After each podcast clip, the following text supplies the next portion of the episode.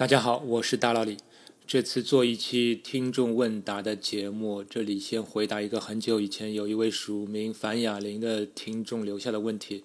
他想问一个关于无限的问题：为什么正整数集与正偶数集是相等的呢？按对应关系来说，一对应二，二对应四，等等都能够一一对应。但是这个我不太认可，这个属于人为选择实验数据了。为什么不是四对应二，八对应四等等？这样对应也是能够全能的对应正整数集，还赋予很多数呢？究竟数学上是怎么算出两个集合相等的？是按什么规则来判断的呢？那么这个问题呢是很好的一个问题啊。其实这里首先第一个要纠正一下，其实并不是说。呃，两个集合相等，其实规范的术语说是两个集合等式，这个势力的势。那么这个势势有点像这个集合的大小。那么有时候我们会说两个集合等式，不就简？那么用通俗的语言来说，就好像是两个集合大小相等。但是要注意一下，这个大小相等并不是计算出来的，而是。其实是一个定义了，按照康托的这个当初提出的这个定义是说，如果两个集合中的元素能够建立一一对应，那么就一一对应的映射，那么就认为这两个集合是等式的大小相同的。那么请要注意一点的是，它的这个定义里面并没有说两个集合能够一一对应，一要同时满足两个集合不能不存在不能一一对应的情况。就是说，这两种情况并不是互斥的。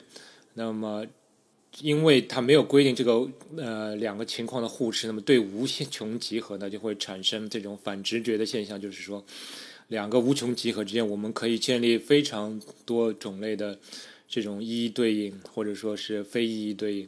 那么，它们都能同时成立。那么，它们到底算？那么这种情况下算等式还是不等式？那么，按照康托的。定义就是，只要存在能够一一对应的这种映射，那么这两个集合就是大小相等，就是等式的。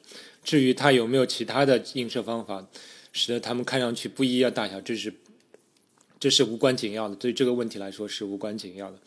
所以说，呃，按照这个定义，我们能够建立正整数集与正偶数集的一一对应，所以它们就是等式的。呃，所以它不是一个计算。那么为什么你会感觉反常呢？因为它这个是无穷集合的一个问题啊，它就是呃有很多反直觉的一些一些问题。所以也是为什么康托当初提出这个定义，就是集无穷集合的这个大小比较的这一串理论的时候，其实也遭到过非常多的反对的意见。那么这里再同时说一句，就是说数学上，当我们提出一个新的概念、新的理论，我们怎么判断这个新的概念、新的理论是是有意义的，而不是这个胡扯？那么其实就是说，看你这个新的理论、新的概念到底能不能，呃，一个是解决老的问题，第二个就是说能不能产生新的结果，能不能不能去产生新的命题、有意义的命题、大家有兴趣的命题。那么对康托这个理论来说，就无穷集合的那个大小的理论呢，它至少解决了，就是说我们知道这个自然数和实数之间是不能建一一对应，就是它们是不等式，实数集属于不可数集，呃，整整数集或者自然数集是可数集。那么它能够产帮我们解决一些什么问题？比如说，我们就可以知道这个。呃，代数数占实数里面的比例是非常小，就是说，其实几乎所有的实数都是都是超越数，因为我们知道代数数是可可以列举出来的，所以代数数是是一个可数集，那么超越数肯定就是不可数集。那么通过这个康托这个理论，我们就很容易得出这样一个判断。所以还有其他很多的例子啊，所以我们知道康托的这个无穷基数理论其实是有意义的，所以大家到现在是接受他的理论。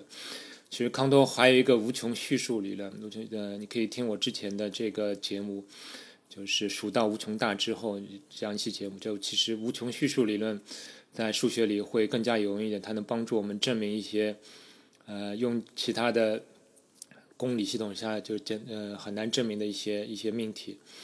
那么基于以上这些原因，所以现在人们接受了康托的这套无穷基数和无穷叙述的理论。所以我也看到很多网上还有一些爱好者也会提出各种各样奇奇怪怪的数学上的想法，什么零的阶乘，呃，如果不不规定一会怎么样？还有说什么呃，一跟二或者不等于三，或者二呃一个数除以零，我给它规定一个定义等等。那么你可以去自己去尝试去产生这样新的想法、新的定义，这完全没有问题。我但是关键在于你去有新的，你提出一个新的数学定义、新的数学概念之后，你要考虑一下你的新的定义、新的概念下能不能产生有意义的结果。这才是最重要。如果你不能产生有意义的结果，那么你的这些想法其实就没有任何意义，对吧？其实就是这样一个道理。那么我们来看第二个问题。第二个问题是有关我上一期节目呃聊了一下为什么零点九的极限等于一。呃，有一位听众留言，他给在留言中贴了一张图片，这个图片里他给出了一个证明，就是。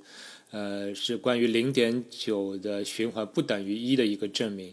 当然，这个证明你得打引号了。我也把这张图片已经放在了这期节目的这个留言里面，大家可以现在去看一下。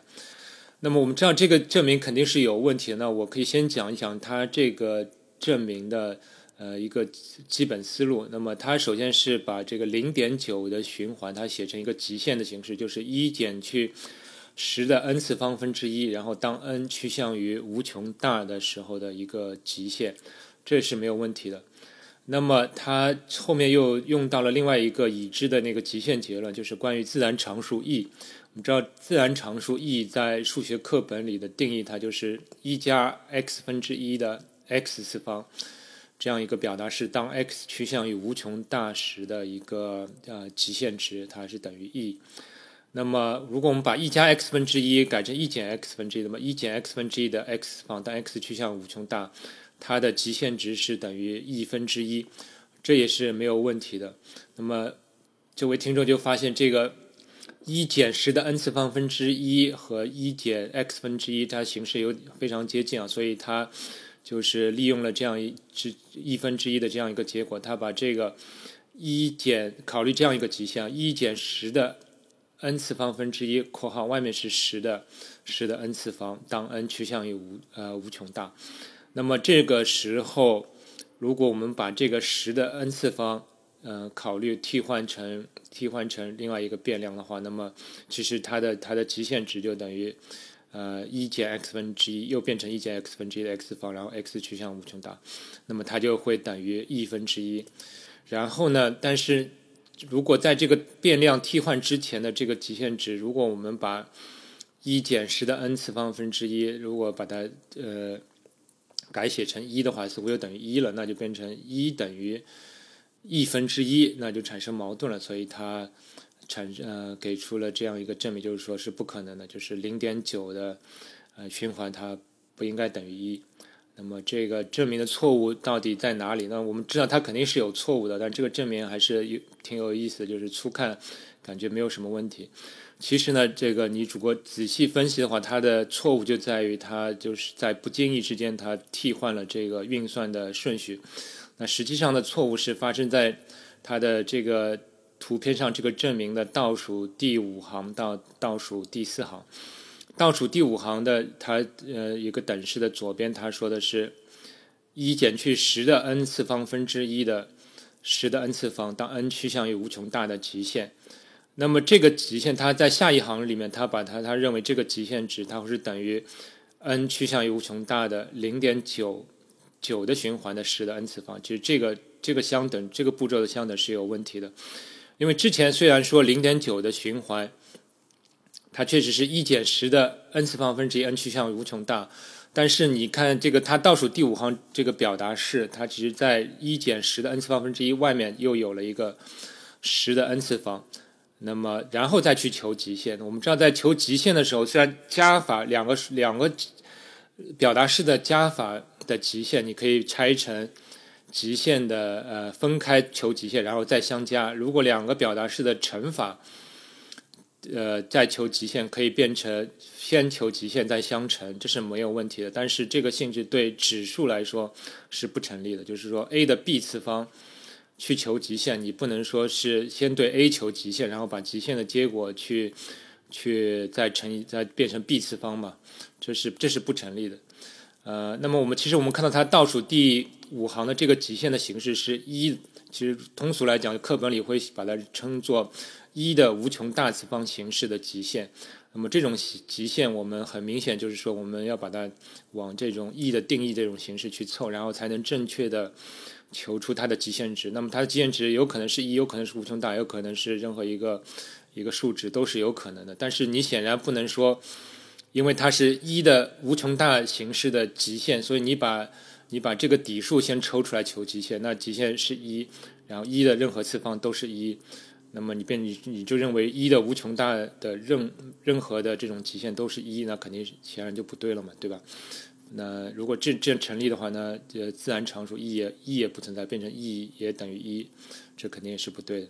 所以，如果你仔细看一下，其实就是说，它从倒数第五行到倒数第四行，它在求极限形式变换的时候，它偷偷的交换了交换了这个计算的顺序。